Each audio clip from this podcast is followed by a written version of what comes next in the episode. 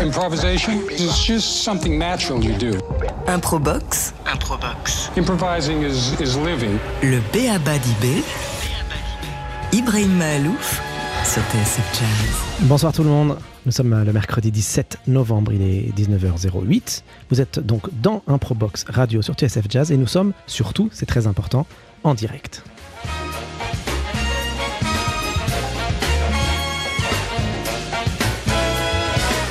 Alors ça y est, la saison 2 est lancée maintenant depuis 2-3 émissions et puis comme vous le savez peut-être, cette émission est un prétexte, un prétexte sympa, mais un prétexte quand même à une rencontre. Une rencontre pas comme les autres, une vraie rencontre en direct entre deux artistes ou deux groupes d'artistes qui ne se connaissent pas et qui vont créer, inventer en direct une musique oui, Aïssa Maïga, je sais, je vous vois là. D'ici, c'est mon invité Aïssa. Elle a un peu peur. Elle dit Mais qu'est-ce qui va se passer Je ne sais pas. Bon, voilà, j'ai révélé qui était ma première invitée. Alors, vous, euh, invité, vous allez euh, donc partager un moment en direct, une musique. Vous allez la créer là, ici, dans les studios TSF, en direct, en live. C'est pas du bluff, c'est du vrai, c'est la réalité, c'est la vraie, celle. Euh, bah, qui est loin des musiques photoshopées, des visages autotunés. on tranche ici avec une réalité dure, rare parfois. Rêche, c'est la force de l'improvisation. L'improvisation, mesdames, messieurs, la seule, celle qui nous amène à aimer nos défauts, nos erreurs, celle qui nous amène à chercher nos dénominateurs communs, celle qui nous encourage à trouver des raisons de dialoguer, de nous comprendre et éventuellement de nous aimer. Cette rencontre ce soir aura lieu donc entre deux artistes singuliers que j'apprécie particulièrement. Donc d'un côté, je vous l'ai dit, Aïssa Maïga, vous êtes une personnalité très forte du 7e art. Vous avez su euh, vous imposer dans ce paysage fratricide qu'est le cinéma français. Même si c'est une, bah, même si vous êtes d'une certaine manière une, personnalité forte, je pourrais presque dire une grande gueule, vous le faites toujours avec classe et délicatesse. Euh, vous arborez toujours ce sourire insolent partout. Vous posez les pieds.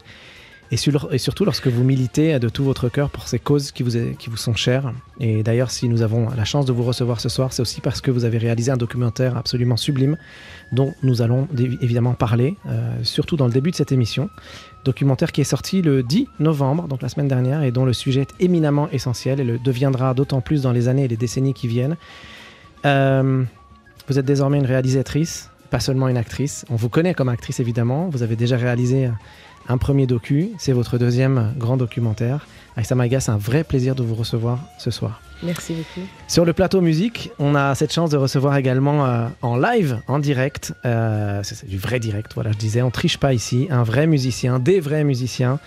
Euh, alors, vous ne le connaissez pas forcément encore, c'est un musicien qui est tout frais, tout nouveau, mais qui va certainement chatouiller vos, oreilles puisqu'il, vos oreilles, puisqu'il ne laisse jamais indifférent quand on l'entend. Yesai Karapatian.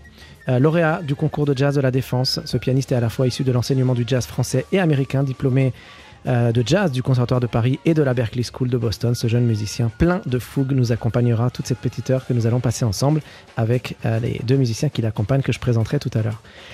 Et puis, comme je vous l'expliquais, voilà, à la fin de l'émission, il va y avoir ce moment de rencontre entre vous, euh, c'est pour ça que j'appelais ça l'improbox. On est dans une boîte et vous allez improviser, une rencontre improvisée, une véritable création, comme on n'en fait plus tellement à la radio, à la télé, n'est-ce pas, Jean-Charles Doucan? Hein? On en fait, vous oui de la tête, mais voilà, c'est important. Euh, et, et, puis comme euh, voilà, je parle de vous, et ça, j'ai envie qu'on commence cette, cette, émission avec vous. Vous êtes accompagné par Marc Carapatian à la basse, qui est votre frère et Théo Moutou à la batterie. Puis vous nous interprétez Times, qui est un extrait de Yesai, qui est votre album et qui sort le 28 janvier. C'est en direct, c'est parti.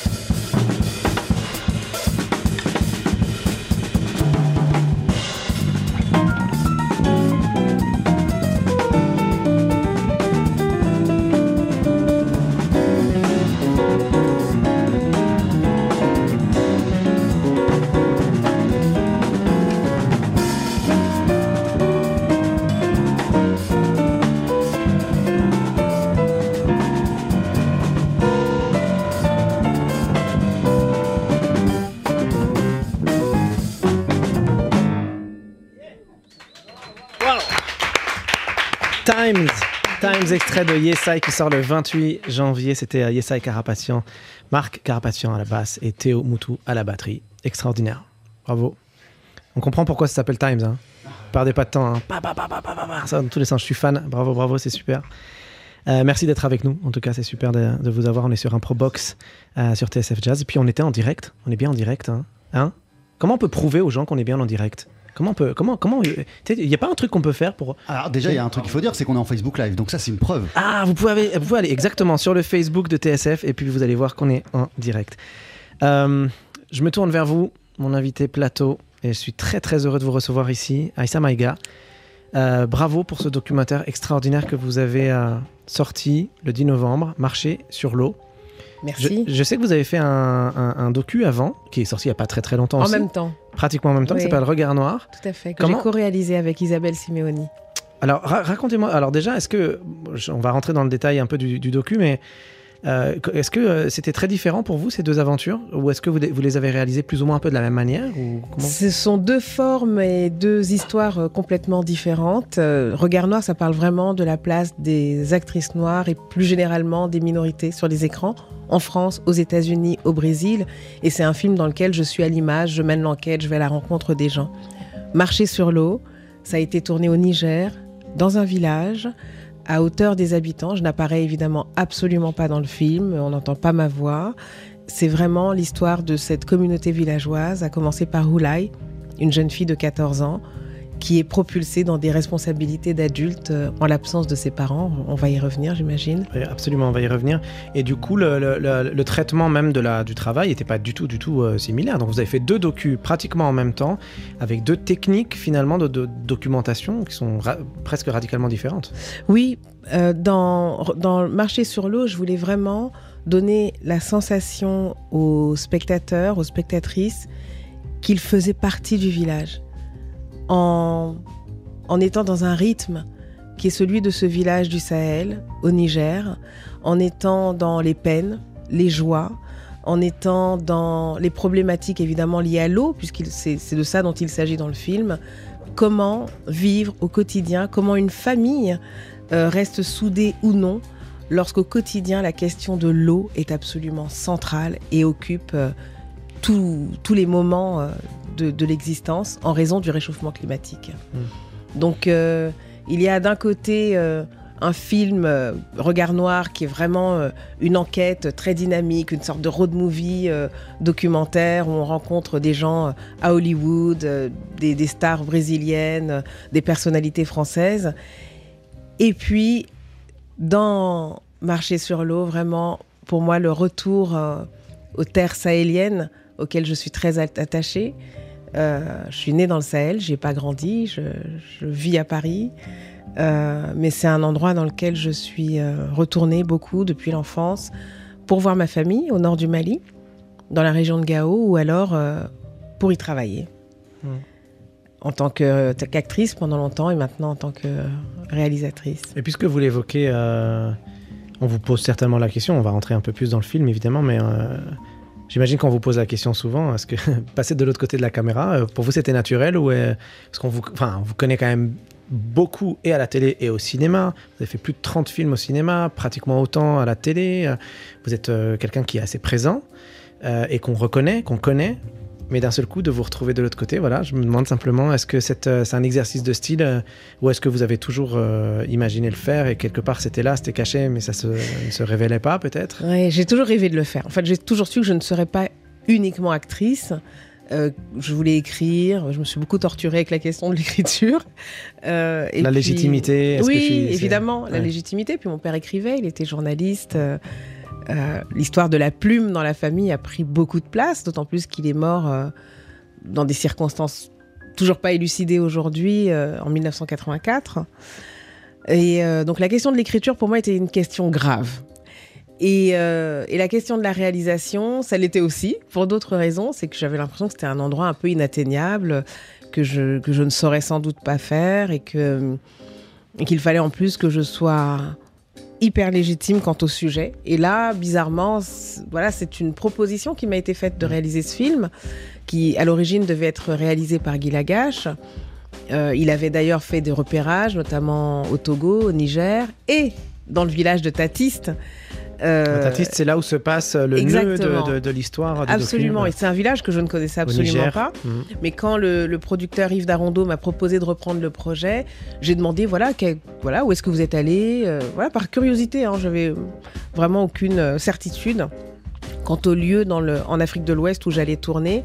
Et quand on m'a décrit ce village, quand on m'a décrit les habitants, quand on m'a décrit la place de l'école, quand on m'a décrit l'impact du réchauffement climatique dans cette zone du Niger qui est l'Azawak, que d'ailleurs beaucoup de gens au Niger ne connaissent pas forcément. Hein. Mm. Euh, les gens qui habitent à Niamey ne sont pour beaucoup jamais allés là-bas et ne se doutent même pas de la misère aussi. Oui, de la façon dont de la survie quotidienne dans laquelle euh, les habitants sont en, face de la question de l'eau.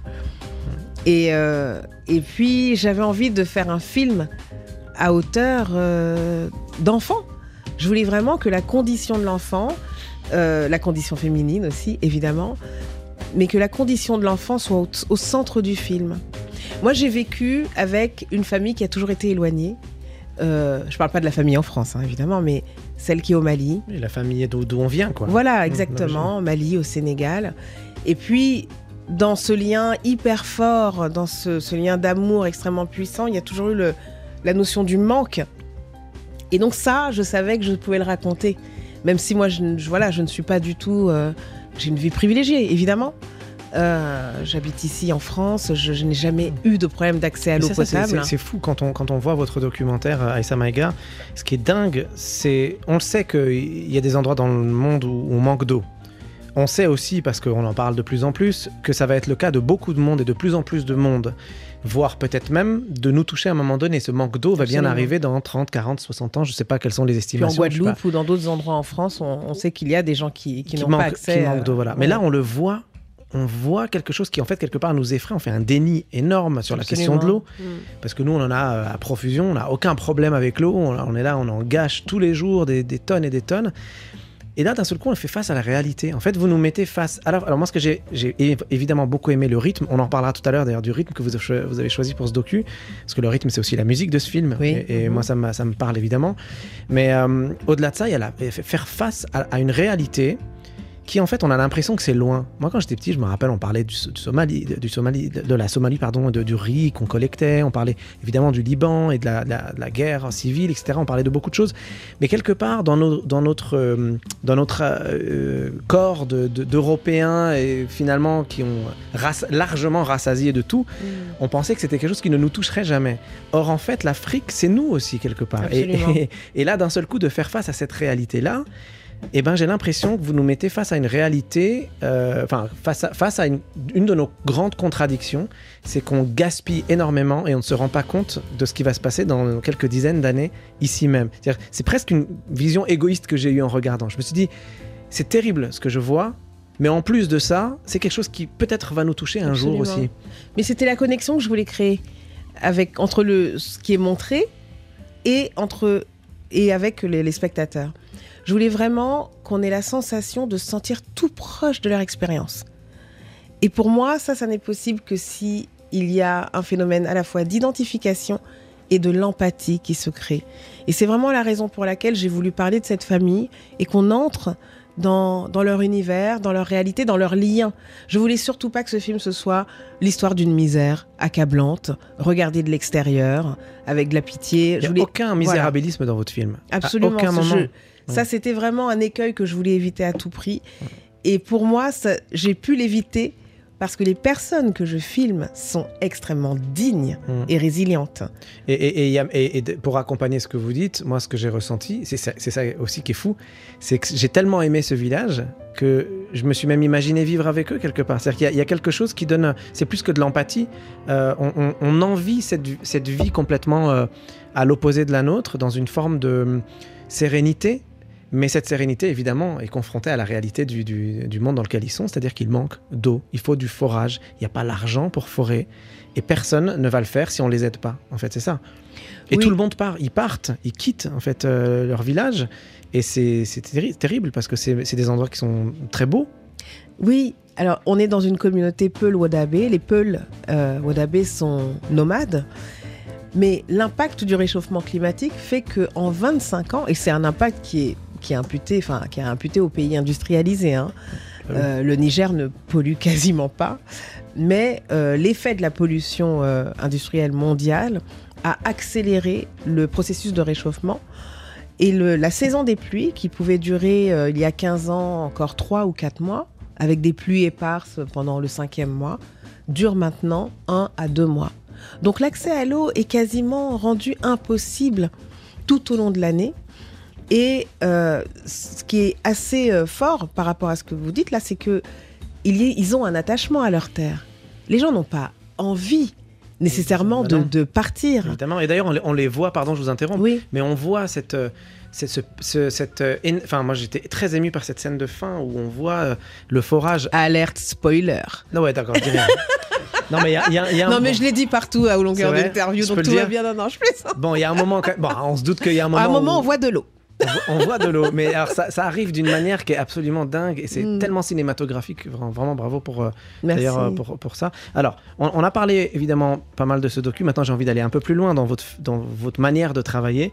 Juste avant euh, de, de- de passer à la deuxième étape de cette émission, on va, on va parler un peu plus d'improvisation et de la place de la création et de l'improvisation dans votre travail. On va écouter à nouveau ce trio magnifique de Yesai Karapatian. D'ailleurs, on dit Carapatian ou Carapatian Carapétian. Carapétian. Voilà, Carapétian. Euh, euh, accompagné par Marc Carapétian à la basse et Théo Moutou à la batterie. On va écouter Invisible Mood, euh, Moon, pas Mood, Invisible Moon, qui est un extrait également de Yesai, qui est l'album qui sort le 28 janvier. Et c'est tout de suite, tout de suite, juste après ça. Improbox, Et en réalité, la vie, c'est l'improvisation. le B.A.B.A. d'IB, Puisque l'inattendu nous attend toujours, inévitablement, le long du chemin. Ibrahim Mahalouf sur TSF Jazz. Et inévitablement, nous avons euh, la chance d'avoir des improvisateurs dans cette émission Improbox en direct. Euh, c'est le trio de Yesai Karapetian avec Marc Karapetian à la basse, Théo Moutou à la batterie, Yesai est au piano et on écoute Invisible Moon, un extrait de son nouvel album qui sort le 28 janvier.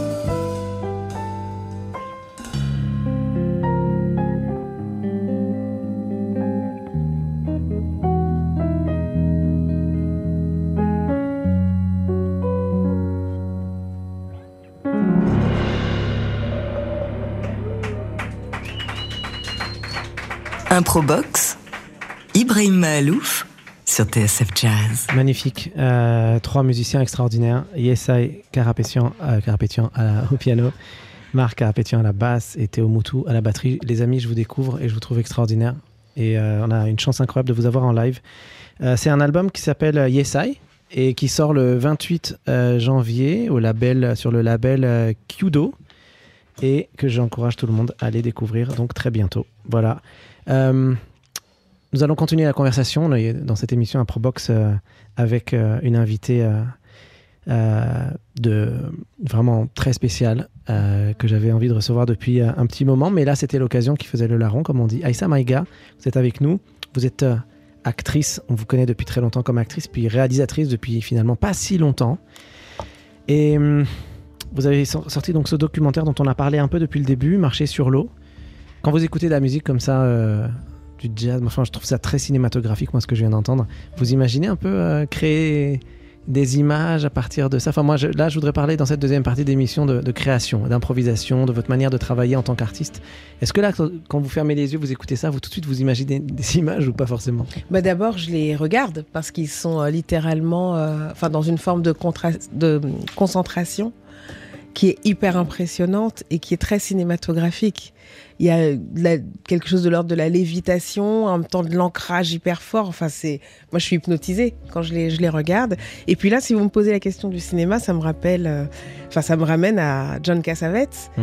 qui est vraiment un réalisateur qui, voilà, qui a, qui a fait partie de mon, qui a été sur mon chemin. euh, et qui m'a formé en fait à travers les films que j'ai pu voir de lui, à Les travers choix euh, musicaux aussi. à travers les choix musicaux et puis à travers la sensation euh, de, de très grande préparation, mais aussi d'improvisation dans les scènes. On a parfois l'impression que sa femme et muse, on pourrait dire, Gina Rollins, euh, était dans quelque chose, dans un espace dans lequel elle pouvait...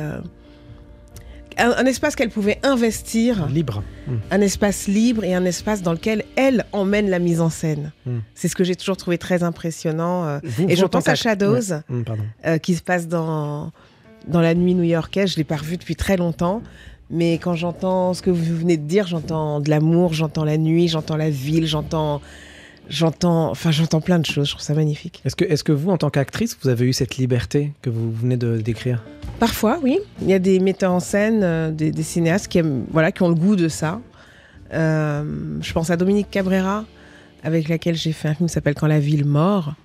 Et c'est un film qu'on a énormément préparé, mais dans lequel, justement, grâce à cette très grande préparation, j'ai eu un espace de liberté absolument incroyable et une connexion, en fait. Cette liberté, elle va de pair avec la connexion qu'on a, cette très grande confiance qu'on a dans le processus créatif entre la personne qui joue et celle qui dirige. Et est-ce que vous avez confiance en ces musiciens? Parce que vous savez que tout à l'heure, vous allez être à l'initiative quand même d'une création. Et ça, vous Mais allez... est-ce que eux ont confiance? Je- C'est ça aussi la question. Je rappelle quand même le principe de cette émission, un Probox. Oui. En fait, donc deux invités. Euh, Ce soir, euh, Aïssa Maïga qui est avec nous. Et puis, euh, de l'autre côté, sur le plateau musique, c'est euh, Yesai Karapetian. Et l'idée, c'est qu'à la fin de cette émission, un peu avant la fin, évidemment, il y ait une rencontre entre vous. Et vous qui n'êtes pas musicienne, qui n'êtes pas euh, compositrice, Absolument vous pas. allez, mais je veux- on va vous aider évidemment, mais vous allez créer quelque chose, vous allez inventer quelque chose qui sortira là tout de suite de vous, euh, de, dans- pendant l'émission en live. Et, et cette idée va être reprise par les musiciens que nous avons euh, sur scène avec nous et qui vont la développer. Et, euh, et ensuite, ben, ce sera le premier qui ira à la SACEM pour l'inscrire quand même. hein, parce Et que on, on c'est- sort, on, le sort quand l'album après et ben après, vous- voilà, c'est voilà, Improbox Connecting People. Faites ce que vous voulez après. voilà, c'est le principe de cette émission. Et donc, on va, on va avancer un peu. Moi, j'ai- j'aime bien parler de cette, euh, de cette place de l'improvisation dans votre travail. En tant que réalisatrice, vous, vous avez parlé de préparation. Vous avez parlé de cette collaboration euh, où vous avez énormément préparé pour ensuite être libre. J'imagine que Cassavetes, c'était la même chose. Il devait Oui. beaucoup parler avec euh, sa muse, sa femme, de ce qu'ils allaient faire de manière à ce qu'elle puisse être libre. C'est ce que vous décriviez tout à l'heure. Est-ce que vous, ben, parlons par exemple de Marcher sur l'eau, sur ce documentaire, vous avez, j'imagine, beaucoup travaillé, d'autant que, comme vous l'avez dit, c'était une commande, on vous a appelé pour le faire. Donc j'imagine que vous avez beaucoup, beaucoup travaillé, étudié votre dossier. Mais au moment de tourner, vous pouvez pas savoir ce qui va se passer. Cette, cette jeune villageoise, euh, euh, euh, on ne sait pas si elle va vraiment. Est-ce que, est-ce que vous avez mis en scène des choses? Est-ce que Oui, tout alors est ce film, il est hybride.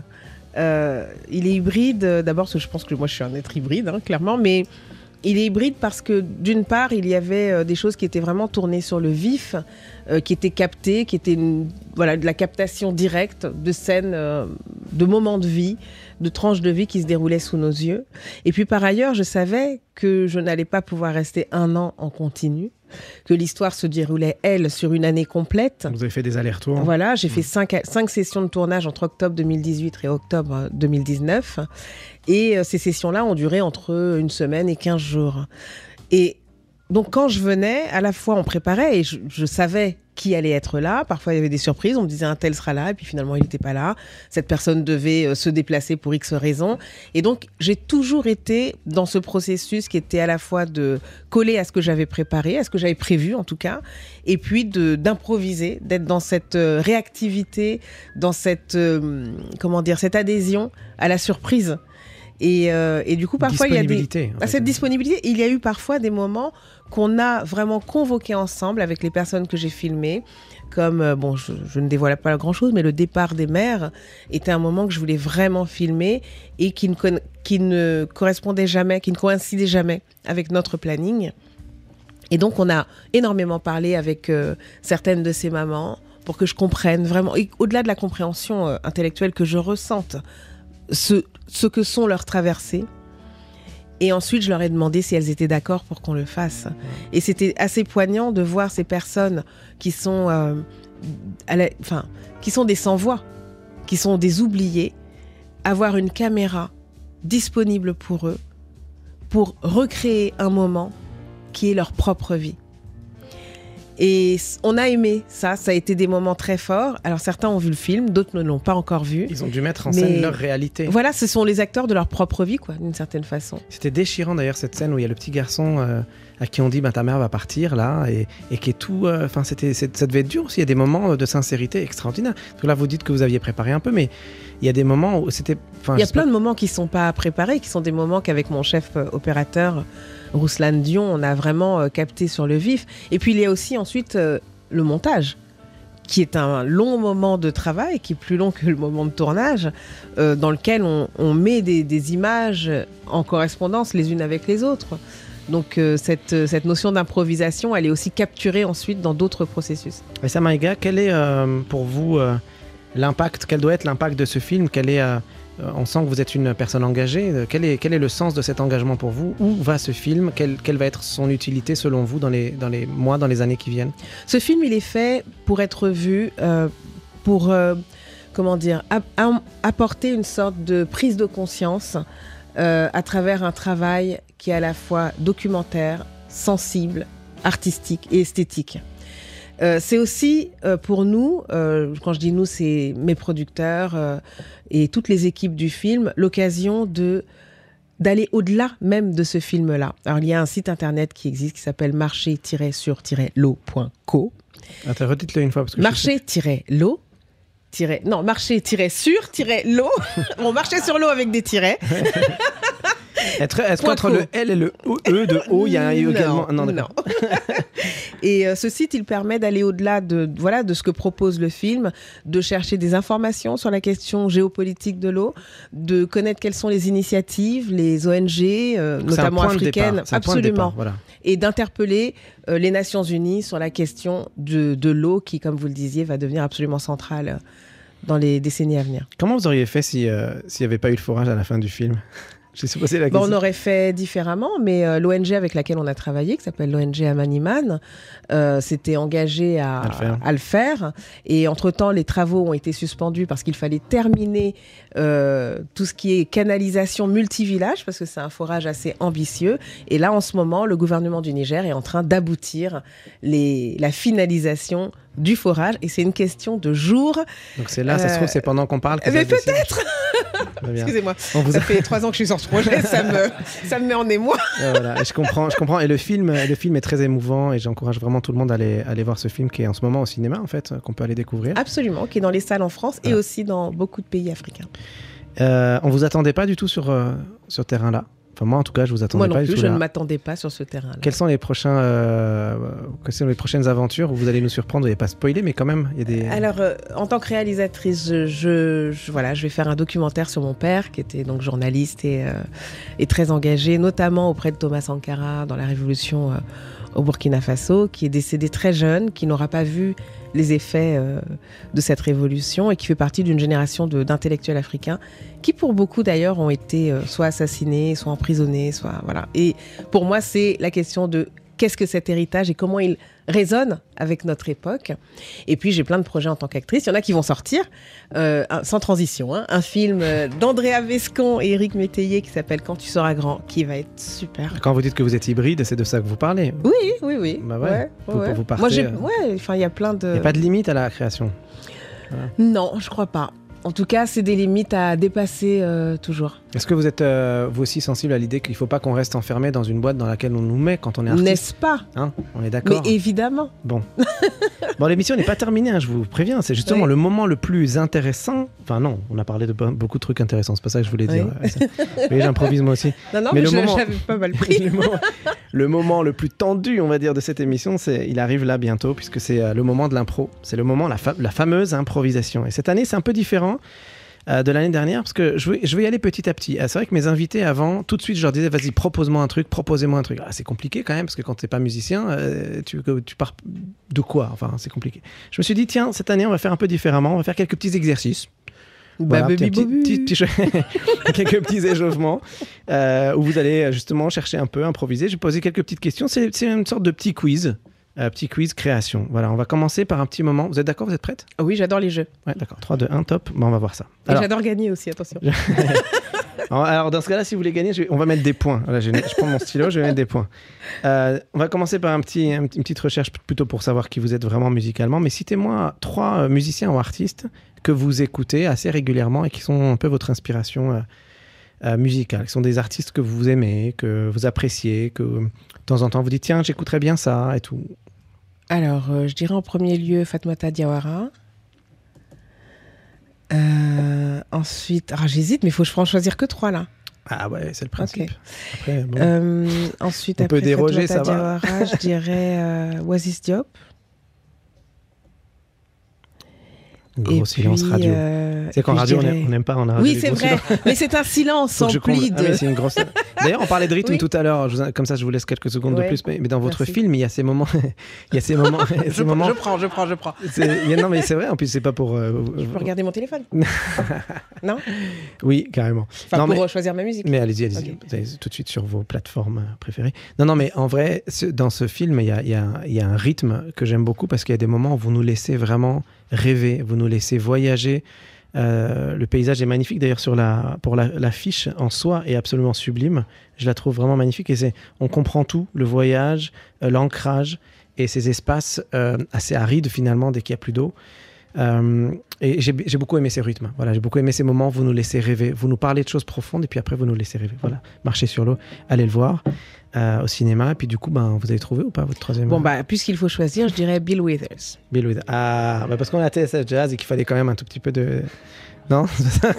Non Ah non Bon, allez, je vous donne votre point. Vous l'avez, votre point. Euh, Est-ce que vous, jou- vous jouez, vous, d'un instrument de musique? Est-ce que quelqu'un dans votre famille, ou des enfants, parents Alors, moi, je suis une pianiste Ah qui Voilà. ne joue pas du piano. Mais je sais que dans mon âme, je suis une pianiste. Et c'est là où j'ai le, c'est le moment où je deviens hyper chelou aux yeux des gens. mais je l'assume. Je sais que je suis pianiste. quand vous Et un jour, je vais vraiment m'y mettre. Avec pianiste de jazz ou classique ou quoi? Classique. Vous êtes pianiste classique Vous jouez. Chopin vous Oui. jouez- Ouais. Ah, c'est fou ça. Mais ça, ça, ça, ça, ça, ça va faire- va faire un film, non? Oui. Ah je là ne là. sais pas encore lequel. Il y a un scoop de ouf là. Ouais.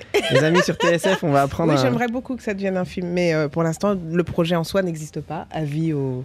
Bon, alors, euh, normalement, vous devriez pas avoir de points, mais votre réponse, elle est tellement belle que je mets le point. Voilà, normalement, il devrait y avoir quelqu'un dans votre entourage qui fait de la musique quand même. Oui, mon possible. oncle qui joue du saxophone. Heureusement qu'il est là, le tonton. Tonton Oseini. Est-ce que vous connaissez les notes de musique dans le sens ascendant? Do, m, mi, Oui, fa. do, ré, mi, fa, sol, la, si, do. Et dans le sens descendant? Oh, Allez, c'est là allez. que je perds Ah, vous point. aimez gagner, vous avez dit. Do, Do. si. Si, l- la, sol, fa, mi, ré, do. Voilà, vous avez votre point.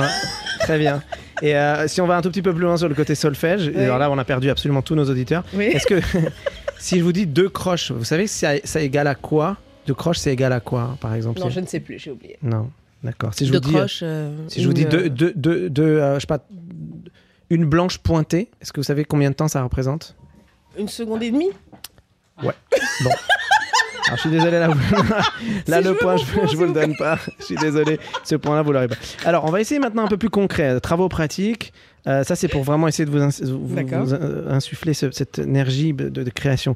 Si, si je chante une note, vous, sa- vous savez la, la repérer? Si je, pars, Dieu si je fais oui. Est-ce que vous repérez cette note? Mi Non, non, mais de la chanter avec moi. Ah, hmm, attends, Ouais, ouais, attends, ouais, attends, vous l'avez, vous l'avez, vous l'avez. Faites-le. Je crois qu'il fait que je vais. Ok. Ok, si je fais plus compliqué. Bon, vous avez l'oreille relative, ou en tout cas l'oreille mélodique, c'est parfait, vous avez votre point. Euh, si je fais un rythme, si je fais par exemple ça. Ça ressemble. Trop bien, vous avez le rythme. C'est bon, donc euh, vous êtes... Alors, deux, j'arrête Vous savez, vous avez kiffé là, vous avez encore... je pense qu'on peut continuer. Alors, dernière, dernière, dernière question, Mhm. c'est le vrai ou faux? C'est une question à deux points. Vous avez euh, pour l'instant euh, 7 sur 10. Si vous avez deux points, vous avez 9. C'est quand même une très bonne note. Vous vouliez des points. Je vous ai fait des points. Ça m'est égal. Vrai ou faux? Attention, la question elle est là. Le triangle fut inventé en 1904 par Einstein qui, à l'âge de 25 ans, étudiait le Faux. rapport entre le chiffre 3 Vous êtes sûr? Bah non. Alors je Mais continue me parce dis que que ça ça, se trouve. ça peut pas être aussi récent. Ah bon? Alors écoutez, écoutez jusqu'au bout. Alors, donc, il Vrai. étudiait le rapport entre. les- Je finis pour les auditeurs. Euh, Est-ce que donc c'est bien Einstein en 1904 qui a inventé à l'âge de 25 ans, euh, qui étudiait le rapport entre le chiffre 3 et les règles naturelles de l'acoustique? On raconte alors qu'il s'amusait à tordre des bouts de métal en trois tiges afin d'étudier l'effet que la fréquence du métal ferait sur le corps humain lorsqu'il était frappé par une autre tige similaire. Il expérimentait ceci en particulier sur le coude, car c'est connu, Einstein était fasciné par le pli du coude, et c'est en s'inspirant du pli du coude euh, de l'être humain qu'il plia le métal dans un, une sorte d'angle de 60 degrés, euh, qui correspond au même angle que le coude. Euh, donc 60 fait 3, c'est trois, les trois angles égaux du triangle qui font 180 degrés, c'est le fameux triangle équilatéral qu'on connaît. Est-ce que c'est vrai ou faux? Maintenant, vous avez le droit de répondre du coup. Moi, j'ai l'impression que c'est faux. Et j'ai très envie de regarder sur Wikipédia. Ouais, mais d'accord, c'est évidemment à C'est quand 180 même deux points là. C'est quand même à 180% faux, évidemment. Donc le, D'accord. le tri- c'est bon, voilà. C'était le triangle. Alors le triangle, pour ceux qui ne connaissent pas, donc c'est le fameux triangle d'orchestre, qui est la famille du sistre, qui est un instrument de percussion qui apparaît dans l'orchestre symphonique dans la seconde moitié du XVIIIe siècle Ah bah ouais. seulement. hein. Ouais, c'est quand même C'est quand même pas si fou, euh, non pas ça. Euh, C'est un instrument pittoresque emprunté aux fanfares ottomanes. Euh, de la même manière d'ailleurs que quasiment tous les instruments qu'on retrouve dans un, dans un orchestre classique, symphonique, hein, pour ceux qui ne savent pas, qui pensent que l'orchestre symphonique est né comme ça, euh, pratiquement tous les instruments sont issus des cultures euh, du monde entier. Ils se sont regroupés pour créer cette entité culturelle. Ces instruments ont une histoire qui est très intéressante de connaître. Par exemple, le, violon vient du rabab arabe. La flûte traversière est née en en Asie a 9 siècles avant notre ère. Ou encore les timbales qui viennent du mot table en arabe aussi, qui veut dire tambour. Bref, plusieurs siècles utilisés pour rythmer des danses, etc., le, le table. Euh, un autre exemple, tiens, on connaît aussi, j'ai noté plein de trucs là comme ça, mais je vais vous en citer que quelques-uns. Euh, euh, les les- ce sont en fait des joueurs grecs de holos. C'est un instrument simple ou double, mentionné entre autres par Homère dans l'Iliade, où il dit Et l'on entend les Thèbes en flammes, le son des. Euh, ou les, les joueurs de tibiae romains. Pareil, alors là vraiment j'ai perdu le reste de mes auditeurs. Euh, Non, on y est là en voyage. Ouais, c'est vrai.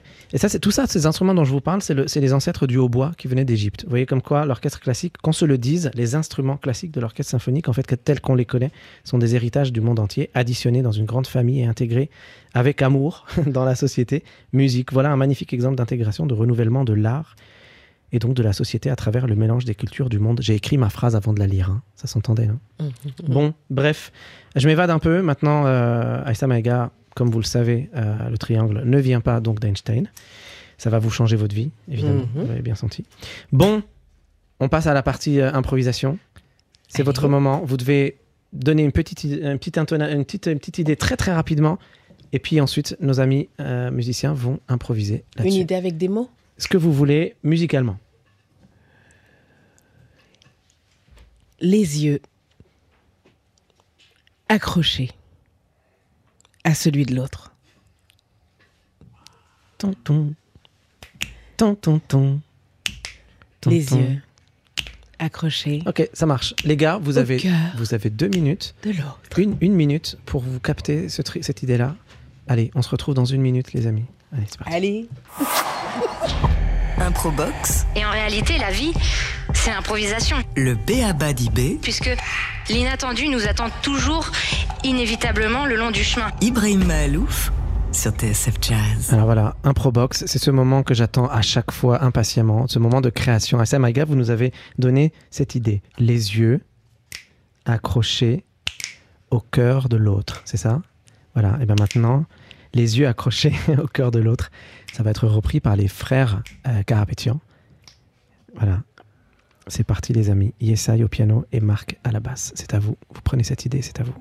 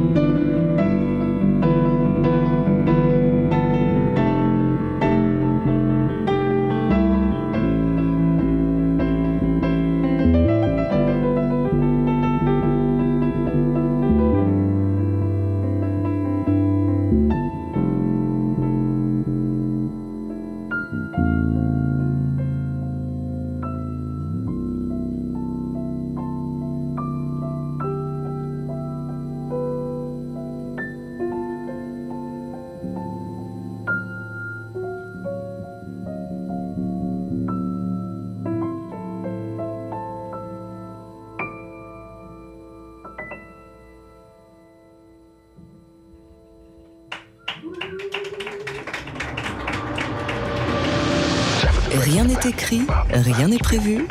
Improbox, Ibrahim Malouf sur TSF Jazz.